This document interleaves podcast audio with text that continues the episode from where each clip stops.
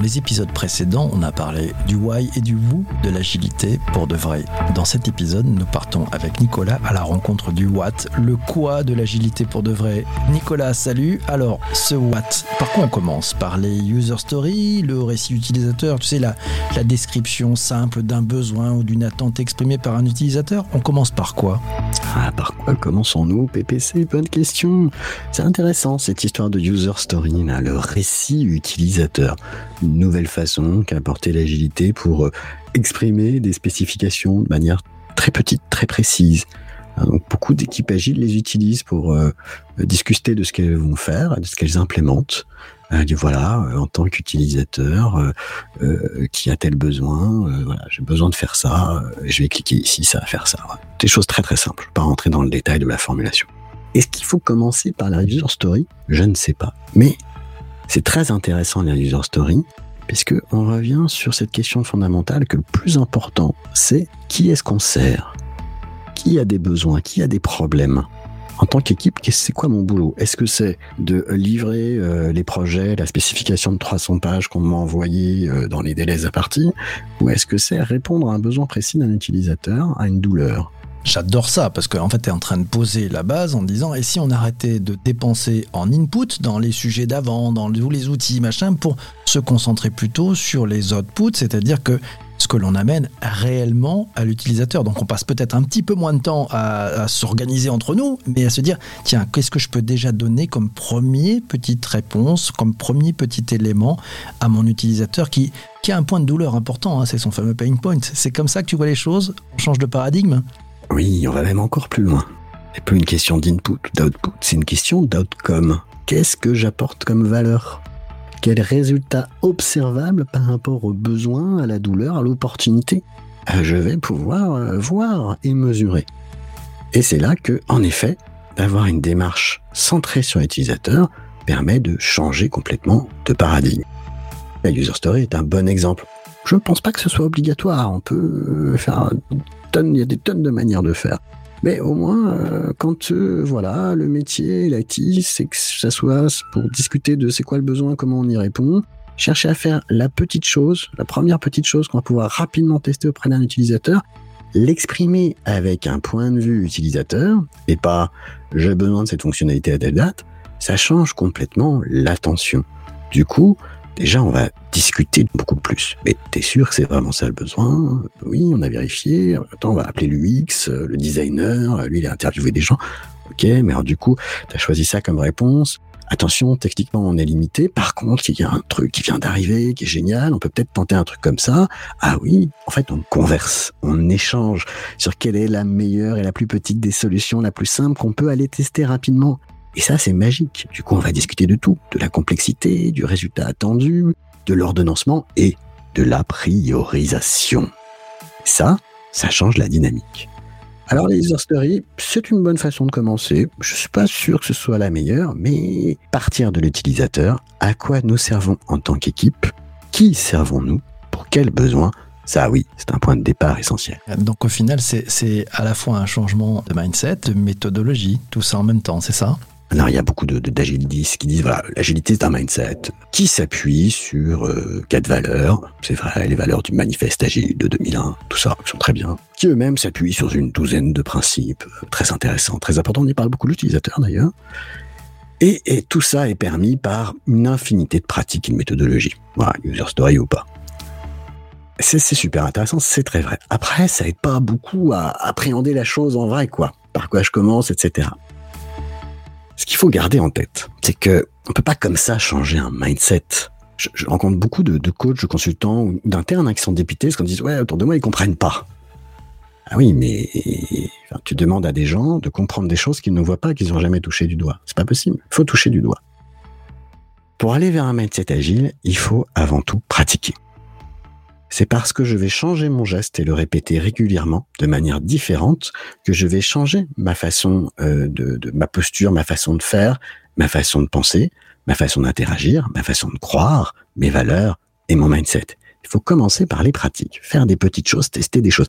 C'est comme avec le corps. Je veux dire, si je veux développer ma souplesse et mon agilité, euh, bah, je vais faire du sport. Euh, Les gens qui se mettent à faire de la course, ils découvrent qu'ils courent très mal. Et qu'il faut retravailler tout le positionnement des pieds, la façon dont on rebondit.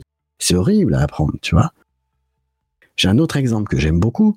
Tu sais, c'est cette vidéo extraordinaire sur euh, cette personne qui a testé de faire du vélo avec euh, un guidon inversé, les commandes inversées. Tu sais, hein, qui tourne à droite, le vélo va à gauche.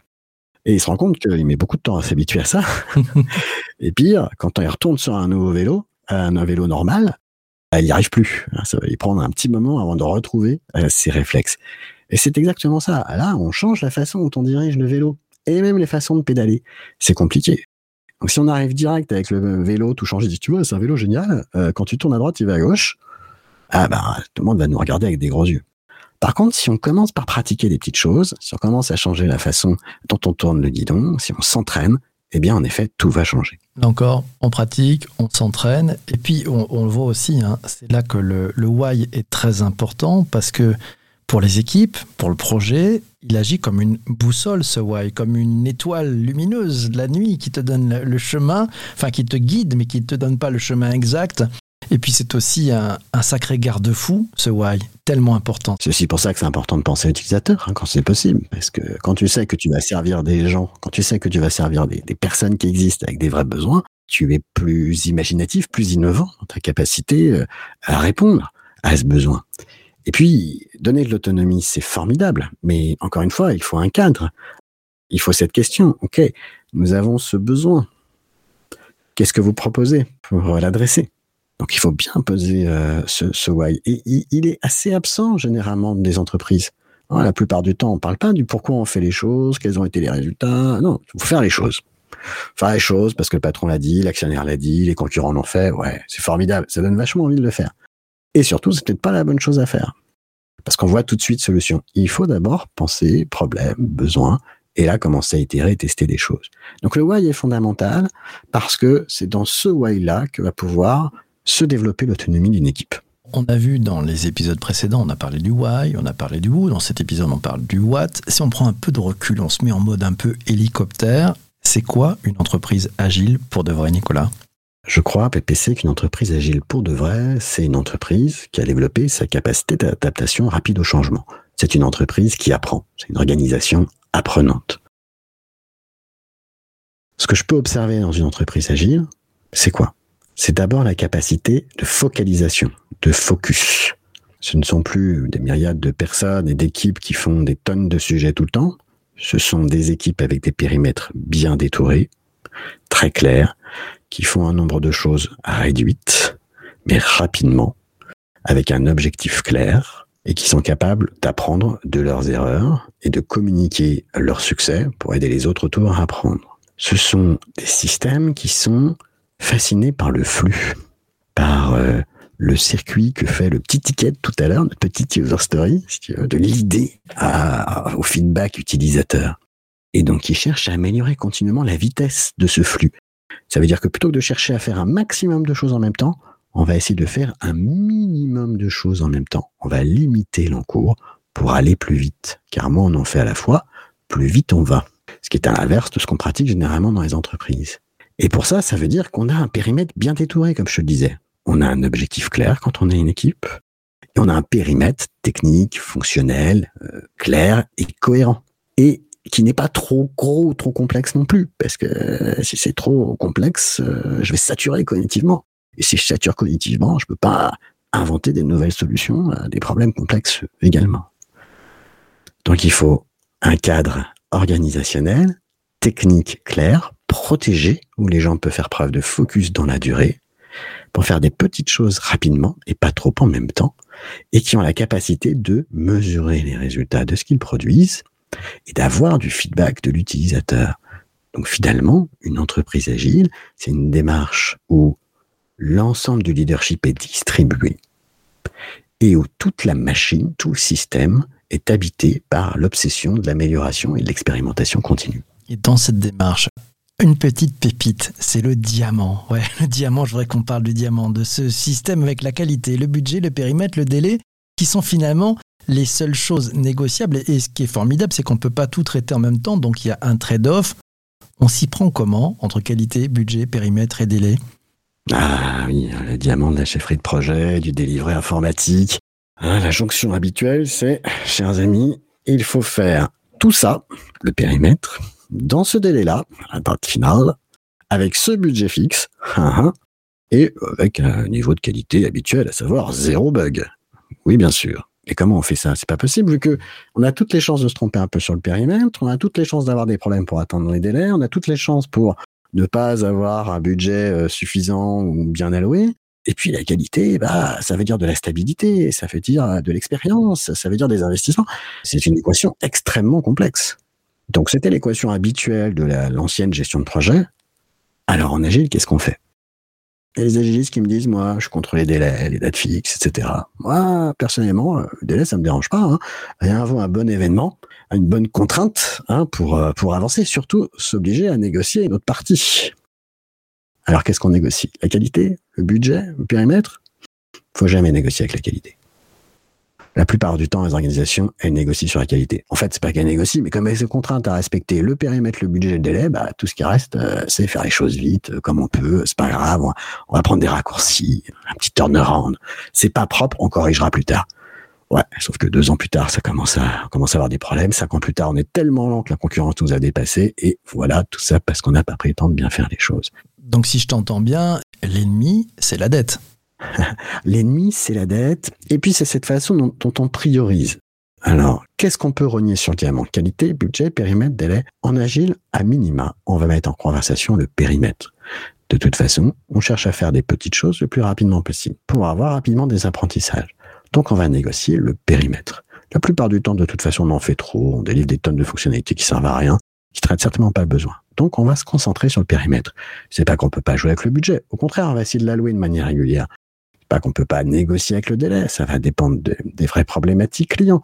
Mais voilà, euh, le vrai axe euh, de, changement, de travail, de collaboration, de priorisation, et se joue sur le périmètre fonctionnel.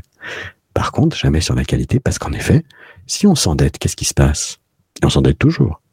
Ben, on ralentit. On crée de l'instabilité sur le système. Ce qui nous prenait deux jours nous prend quatre jours. Ce qui nous prenait quatre jours nous prend deux mois. Oh là là, faut migrer le monolithe. On en a pour deux ans. Ah mais on n'a pas le temps, parce qu'on a le contrat machin. Si on passe à côté, ah mais on ne migre pas de façon contrat machin. on va pas l'adresser. Donc oui, l'ennemi, c'est la dette. Non, l'ennemi, c'est pas la dette. L'ennemi, c'est le manque de qualité.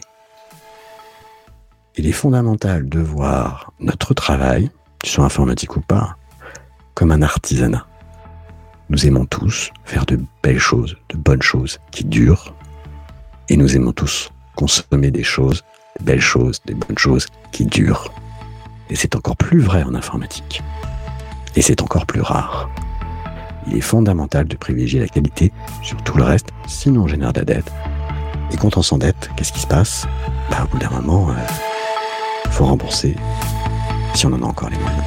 Ce sera le mot de la fin pour cet épisode. Merci à toi d'avoir écouté cet épisode du podcast jusqu'ici. On a rendez-vous avec Nicolas pour un prochain épisode. Après t'avoir parlé du why, du who, du what, on va te parler du how, du comment on fait les choses. À très très vite et merci pour ton écoute. Salut Nicolas. Ciao ciao.